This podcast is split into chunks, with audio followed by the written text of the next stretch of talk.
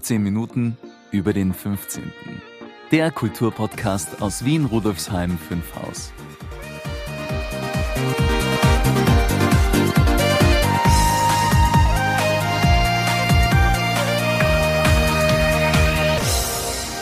Heute gibt es eine Premiere. Hast du einen neuen Co-Moderator? Aber nein, never change a winning team. Wir haben es endlich geschafft, dass unsere Folge exakt 15 Minuten dauert. Ha, das wäre cool, aber leider nein. Ach, jetzt weiß ich es. Unsere neue Grätzl-Korrespondentin Nord, Nordi, hat ihren ersten Auftritt. Ganz genau.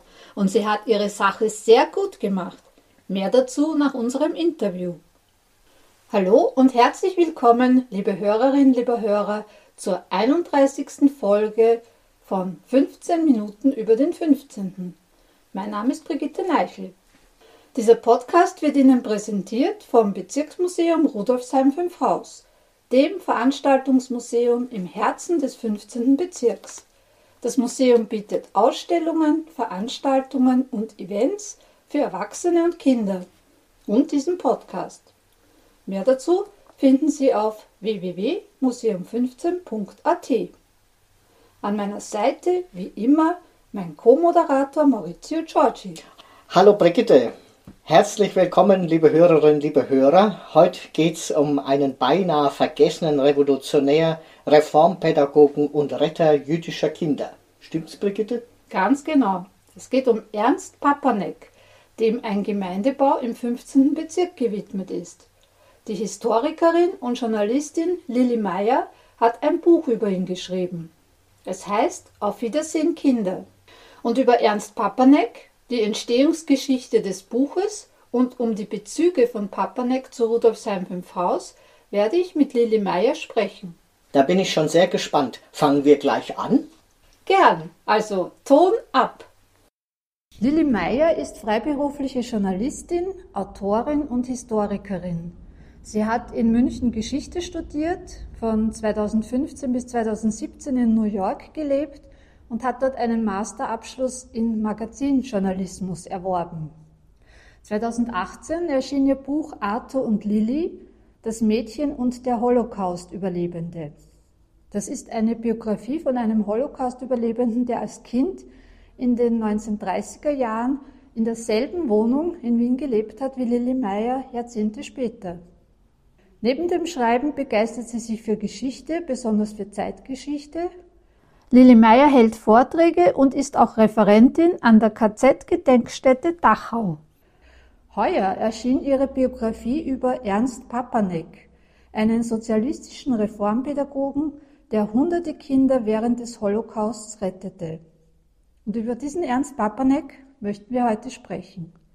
Nach ihm ist ein Gemeindebau im 15. Bezirk benannt, in der Ölweingasse Ecke Grimmgasse. Aber eigentlich weiß man sehr wenig über ihn. Hallo und herzlich willkommen bei 15 Minuten über den 15. Danke, dass Sie sich die Zeit genommen haben für dieses Gespräch. Danke für die Einladung. Wir sind heute ganz analog im Museum, aber selbstverständlich in Zeiten von Corona mit gehörigem mehrfachen Babyelefantenabstand. Frau Meier, kommen wir zur ersten Frage. Ich habe ja jetzt schon ein wenig über Sie erzählt, aber möchten Sie sich unseren Zuhörerinnen und Zuhörern noch selbst vorstellen und uns sagen, wie Sie auf Ernst Papanek gestoßen sind, wie und wo Sie recherchiert haben und wie lange es von der ersten Idee bis zur Publikation gedauert hat? Sehr gerne. Ähm, danke mal für die nette Einführung. Wie Sie schon erwähnt haben, ich bin Historikerin, Journalistin. Ähm, ich promoviere derzeit auch in Geschichte, alles ein bisschen gleichzeitig in Corona-Zeiten ähm, und kenne Ernst Papanek über Umwege. Und zwar haben Sie ja auch schon erwähnt, mein erstes Buch, Arthur und Lilly. Ähm, und Arthur Kern war eben ein Holocaust-Überlebender, der in derselben Wohnung in Wien aufgewachsen ist, im neunten Bezirk, in der ich als Kind gelebt habe. Und als Elfjährige habe ich Arthur kennengelernt, der aus Amerika kam, um diese Wohnung zu besuchen. Und Arthur wurde von Ernst Papanek gerettet. Und er war quasi der Erste, damals 2003, vor fast 20 Jahren, der mir von Ernst Papanek erzählt hat. Und im Laufe der Jahre habe ich durch diese Freundschaft mit AFA viele weitere Holocaust-Überlebende kennengelernt, die auch von Ernst Papanek gerettet worden waren. Und alle haben immer ein Leuchten in den Augen gekriegt, wenn um, es um Ernst Papanek ging oder um den Ernst. Ähm, in sozialistischer Manier ließ Ernst Papanek sich von seinen Schülern duzen. Also es ging immer um den Ernst, der Ernste. Und so ist quasi mein Interesse geweckt worden. Und so kam das dann, dass ähm, ich als zweites Buch mich quasi ähm, entschieden habe, mich Ernst Papanek zu widmen. Und glücklicherweise wussten wir damals noch nichts von Corona. Und ich bin wirklich um die halbe Welt gereist in der Recherche für dieses Buch war eben bei seiner Familie in Amerika, bei seinen Nachkommen. Ich war in Paris, wo diese Flüchtlingskinderheime waren, wo die jüdischen Flüchtlingskinder dann gerettet waren, hingerettet wurden. Ich war in Portugal, von wo er aus dann das Schiff nach Amerika bestiegen hat. Also ich bin wirklich sehr viel herumgekommen und ähm, habe dann vor gut einem Jahr angefangen, dieses Buch zu schreiben und hätte eigentlich schon im Mai oder so fertig sein sollen. Und dann kam Corona, das Buch wurde verschoben und es hat jetzt nicht nur Nachteile, ähm, die Pandemie, weil äh, ich hatte einfach jetzt mehr Monate Zeit zum Schreiben, konnte mich dem Ganzen dann noch detaillierter widmen. Ähm, und so ist das Buch dann jetzt Ende Januar erschienen. Also ganz druckfrisch. Ganz frisch alles, ja. genau. Ist dann auch passend durch die Verschiebung am Holocaust-Gedenktag erschienen, was natürlich auch thematisch schön passt. Kommen wir zur zweiten Frage. Ihr Buch heißt ja Auf Wiedersehen Kinder. Auf 304 Seiten berichten Sie über Ernst Papanek als Revolutionär, Reformpädagoge und Retter jüdischer Kinder. Können Sie uns kurz die wichtigsten Stationen seines Lebens skizzieren? Genau, also Ernst Papanek ähm, kam aus Wien, er ist im sechsten Bezirk geboren, aber dann früh schon äh, in den 15. gekommen und ist früh schon so um die Zeit des Ersten Weltkriegs herum mit der Sozialdemokratie, mit dem Sozialismus in Berührung gekommen. Hat sich sehr früh schon engagiert, schon als Schüler. Ähm, er hat etwas gegründet, das hieß Spielkameraden. Die haben sich 1918 um verwahrloste Waisenkinder, Kriegswaisen gekümmert.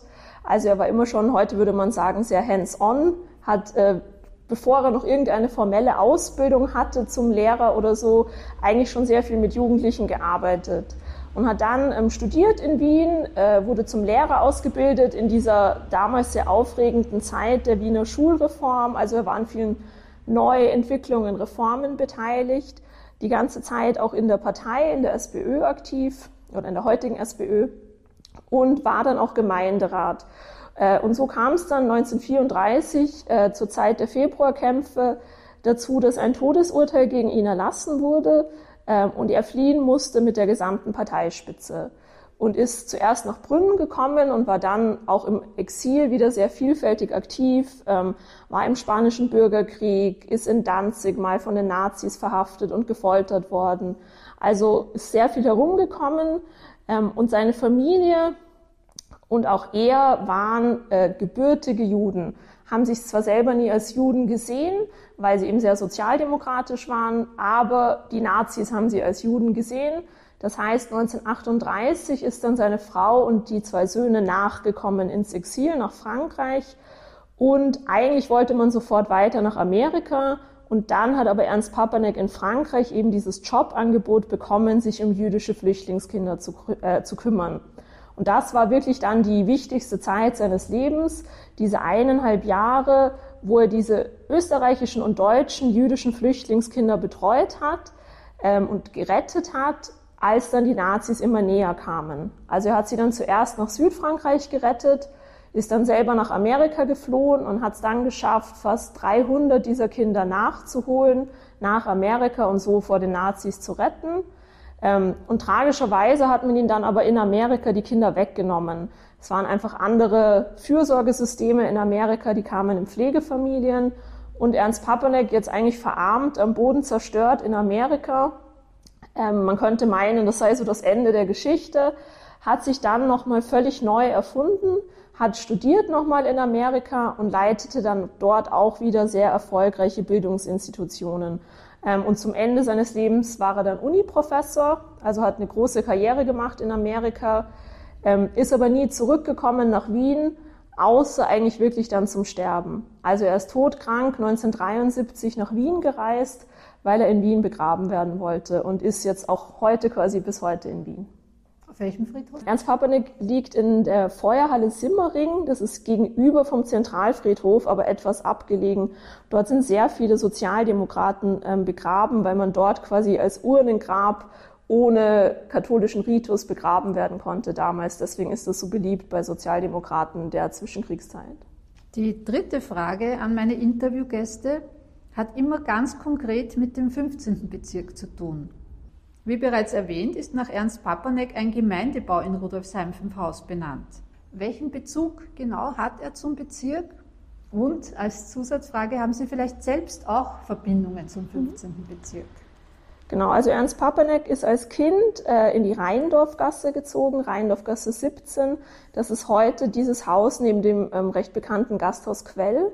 Das ist quasi sein Elternhaus, dort ist er lange Zeit aufgewachsen, ähm, bis er dann geheiratet hat. Und deswegen ist auch dort ähm, nur zwei oder drei Querstraßen entfernt dieser Ernst-Papanek-Hof, ähm, dieser Gemeindebau, der dann nach ihm benannt wurde. Das ist wirklich vier, fünf Minuten zu Fuß von seinem Elternhaus zu diesem Gemeindebau.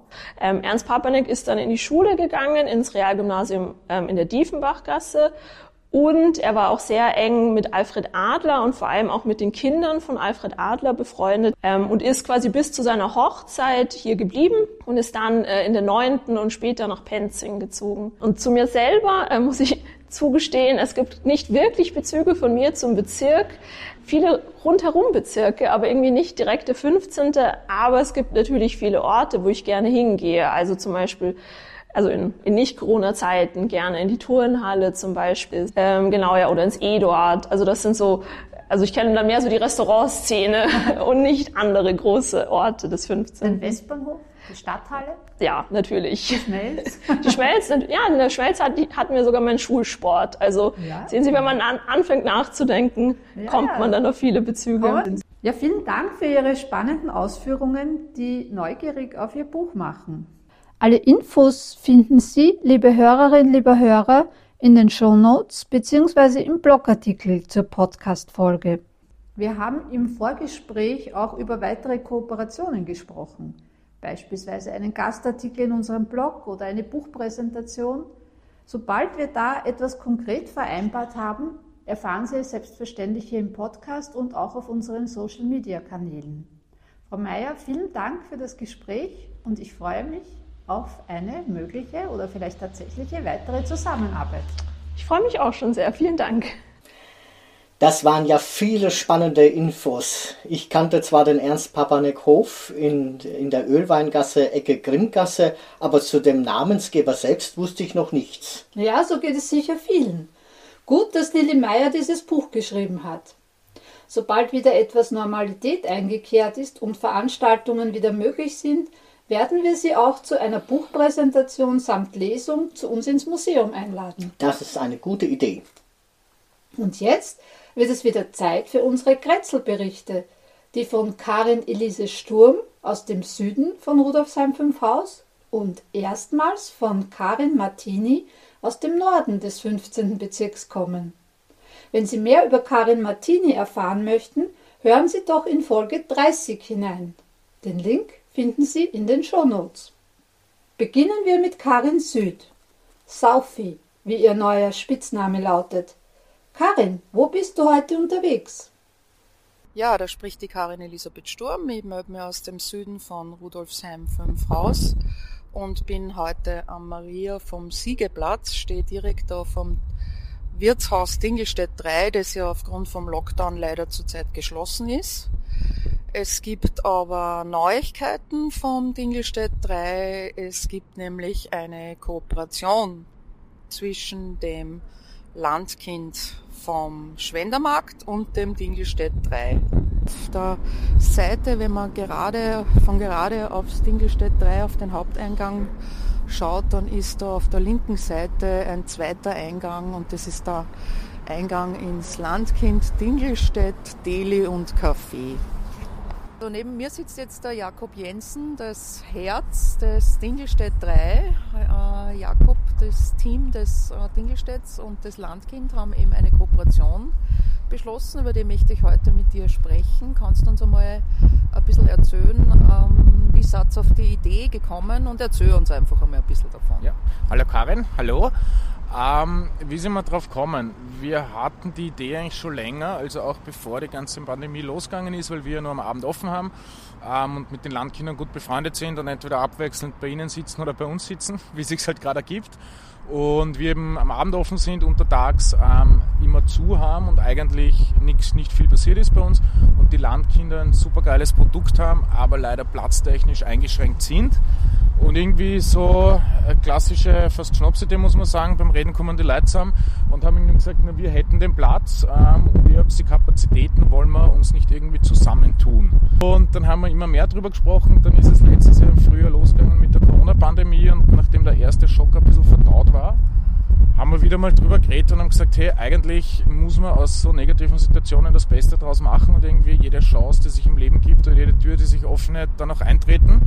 Und dann haben wir gesagt, probieren wir es einfach. Und so sind wir auf die Idee gekommen, dass im hinteren Teil vom Lokal, wo die alte Schank steht, ähm, die Landkinder einfach zu uns kommen und beginnen ihr, ihr Geschäft zu erweitern. Und jetzt haben wir seit Ende Februar ähm, ganz spontan damit begonnen, dass die Landkinder einfach ihre coolen Produkte, ihre Weine, ihres frisches Obst, frisches Gemüse, selber produzierten Sachen bei uns eingestellt haben und untertags da sind. Also meistens ist es im Moment so von Mittwoch bis Sonntag, ähm, dass sie ihre Produkte verkaufen ähm, bis 19 Uhr. Okay, super. Und das ist jetzt eigentlich schon im ersten Moment super losgegangen, super angenommen worden, weil einfach im Bezirk und so wie ja wahrscheinlich alle Hörerinnen und Hörer oder auch du Karin, ja. wie es hier kennt, es ist ja das Kretzel Maria vom Siege bei uns, der Herr Rüben ist noch immer ein bisschen im Röschenschlaf und der ja. Schwendermarkt Kretzel ist ja da schon einiges weiter und wir dann einfach gesagt haben, das ist sicher eine super Möglichkeit, unseren Gästen das Landkind näher zu bringen, aber auch den Landkindgästen, wo ja auch viele bei uns in der Gegend wohnen,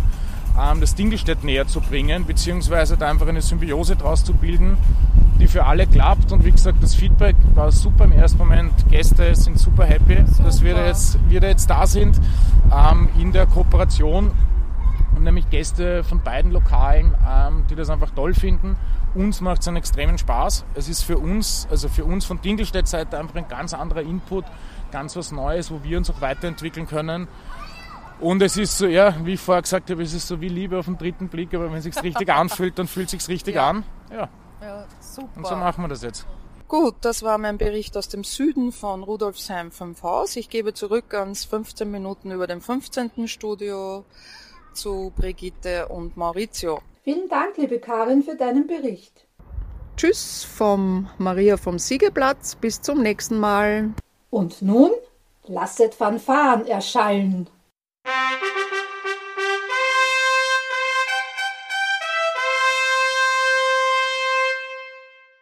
Es folgt der erste Auftritt von Karin Martini, Spitzname Nordi. Karin, wohin entführst du uns bei deiner ersten Kretzelreportage aus dem Norden von Rudolfsheim 5 Haus? Hallo Brigitte und Maurizio. Ich melde mich heute ein bisschen müde und erschöpft vom Ackonplatz. Ich bin nämlich gerade erst die Överseestraße entlang der Schmelz ein Stück weit hinaufgezogen. Und jetzt ruhe ich mich auf einer der Bänke in der kleinen Allee am Ackonplatz vom vielen Kistenpacken aus und genieße das wunderschöne Ensemble von Jugendstilgebäuden. Wären nicht die Autos, könnte man sich fast um rund 100 Jahre zurückversetzt fühlen. Die Gebäude zeichnen sich durch schlichte Fassaden mit teils sezessionistischem Dekor aus, die durch Erker und Balkone aufgelockert werden. Sie beherbergen in ihren Erdgeschossen ein Gasthaus, ein Café, einen Eissalon, Kindergarten, und einen Installateur, die diesen Platz beleben. Bei dem Gasthaus handelt es sich übrigens um das Gasthaus Vici am Ackonplatz 3. Und da meine Küche in der neuen Wohnung noch nicht eingerichtet ist, habe ich mir hier Eiernockel mit Salat bestellt, die ich mir gleich abholen werde. Eiernockel? Ja, genau, grüß Gott. ja, und ich habe gesehen, Sie haben auch einen Lieferservice. Und das ging ja total schnell, das ist Das super. geht schnell auch, ja. Aber hoffentlich kann man bald aufsperren. Wissen Sie noch nichts, oder? Wenn's Bis was nicht nicht. Nicht, Steigt ja. er wieder zu. So. auf neun bitte. Auf den. Danke. Besten Dank. Ja, und bis zum nächsten Mal. Ich komme sicher wieder. Ja, fein, dann vielen Dank. Danke auch. Freue mich schon. Danke, Wiedersehen. Der Baustellenlärm, den ihr wahrscheinlich hören konntet, kommt von der Tautenhaingasse 22, gleich neben dem Gasthaus Vici. Hier entstehen gerade Space Lofts, die ab Dezember 2021 bezogen werden. Bis 2019 wurde das ehemalige Versicherungsgebäude übrigens als Pop-up-Studio zwischengenutzt, in dem die Räumlichkeiten als Coworking Spaces und Künstlerinnenateliers genutzt wurden. So, jetzt muss ich mich aber sputen, damit meine Eiernockel nicht kalt werden. Und damit gebe ich zurück ans 15 Minuten über den 15. Studio. Danke, Karin, und bis zum nächsten Mal. Baba vom Akonplatz. Das war ein gelungener Einstieg und macht Lust, die Gegend selber zu erkunden. Stimmt, und genauso ist es auch gedacht. Maurizio, wie geht es im Museum weiter? Mit Baustellen, Blues und Online-Präsenz, stimmt's? Ganz genau, die Museumsräumlichkeiten sind verhüllt und außen wird eifrig renoviert. Unsere Fenster und Türen werden schrittweise ausgehängt, abgeschliffen, angestrichen, getrocknet und wieder eingehängt. Werden wir den Wiedereröffnungstermin 9.4. halten können? Hm, Das könnte knapp werden, aber wir hoffen mal, dass es sich ausgeht. Informationen dazu erhalten Sie, liebe Hörerinnen, liebe Hörer, auf unserer Webseite www.museum15.at und auf unseren Social-Media-Kanälen. Aber untätig sind wir deshalb ja keineswegs, stimmt's? Mitnichten, liebe Brigitte, mitnichten. Am 15.03. ab 19 Uhr laden wir wieder zur traditionellen Podcast-Party ein. Und auf unserem YouTube-Kanal, dem BM15-Channel, können Sie eine kurze Präsentation des heute besprochenen Buches von Lili Meyer über Ernst Papanek sehen. Am 26.03. ab 17.30 Uhr laden wir ein zu einem Online-Vortrag mit dem Titel Im Windschatten des Weltgeistes. Die industrielle Revolution in Rudolfsheim 5 Haus. Ein Vortrag von Thomas Reitmeier. Am 5. April, auch auf unserem YouTube-Kanal, gibt es unseren ersten Online-Kulturspaziergang mit dem Titel Von der Meierei zum Gaswerk. Das Fünfhauser Industriezentrum. Unser erster Online-Spaziergang mit Thomas Reitmeier. Wir laden Sie auch wieder sehr herzlich in unsere zahlreichen Social-Media-Kanäle ein, wo es laufend neue Inhalte gibt. Alle Infos dazu finden Sie in den Show Notes bzw. im Blogartikel zu dieser Podcast-Folge. Danke, Maurizio. Wir kommen nun schon zum Ende der heutigen Folge. Worum wird es denn in der nächsten Folge von 15 Minuten über den 15. gehen, Brigitte? Im April kommt eine unserer Kolleginnen aus dem Museum zu Wort. Stefanie Gilli bearbeitet unsere zahlreichen Urkunden, inventarisiert und transkribiert sie. Sie wird darüber berichten, was für sie den Zauber der Urkunde ausmacht. Ja, da bin ich schon sehr gespannt. Und wir setzen damit auch eines unserer Vorhaben für das heutige Jahr um, das wir in Folge 29 besprochen haben. Sie finden den Link zu dieser Folge ebenfalls in den Shownotes. Lieber Maurizio, wie immer, vielen Dank für deine Unterstützung und bis zum nächsten Mal. Mit dem allergrößten Vergnügen, liebe Brigitte. Ja, liebe Hörerinnen, lieber Hörer, Rudolfsheim 5 Haus hat viel zu bieten. Machen wir was draus, gemeinsam. Wenn Sie Ihr Wissen über die Geschichte des 15. Bezirks erweitern möchten, wenn Sie kulturelle und gesellschaftspolitische Themen schätzen, wenn Sie gespannt auf interessante Menschen und Themen aus Vergangenheit und Gegenwart im 15. Bezirk sind, dann sind Sie bei uns richtig. Besuchen Sie unsere Ausstellungen und Veranstaltungen im Museum, verfolgen Sie unsere Aktivitäten auf unserer Webseite, unserem Blog, unserem YouTube-Kanal und auf Facebook, Instagram und Co. Infos und Links finden Sie in den Show Notes. Wir sind auch gespannt auf Ihre Kommentare und Anregungen. Ich freue mich auf die nächsten spannenden 15 Minuten bei 15 Minuten über den 15. und verabschiede mich mit der anregenden Musik von Nigora und der berauschenden Stimme von Michael Stark. Auf Wiederhören! Ich wünsche Ihnen einen wunderschönen Tag. Ihre Brigitte Neifel. Das war eine weitere Folge von 15 Minuten über den 15. Infos und Links finden Sie in den Show Notes und auf www.museum15.at slash podcast.